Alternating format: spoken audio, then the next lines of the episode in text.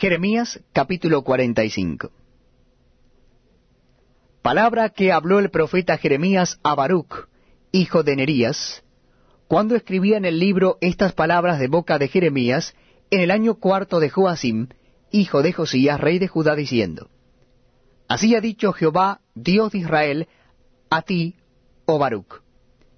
Tú dijiste, ay de mí ahora, porque ha añadido Jehová tristeza a mi dolor, fatigado estoy de gemir, y no he hallado descanso. Así le dirás, ha dicho Jehová, he aquí que yo destruyo a los que edifiqué, y arranco a los que planté, y a toda esta tierra. ¿Y tú buscas para ti grandezas? No las busques, porque he aquí que yo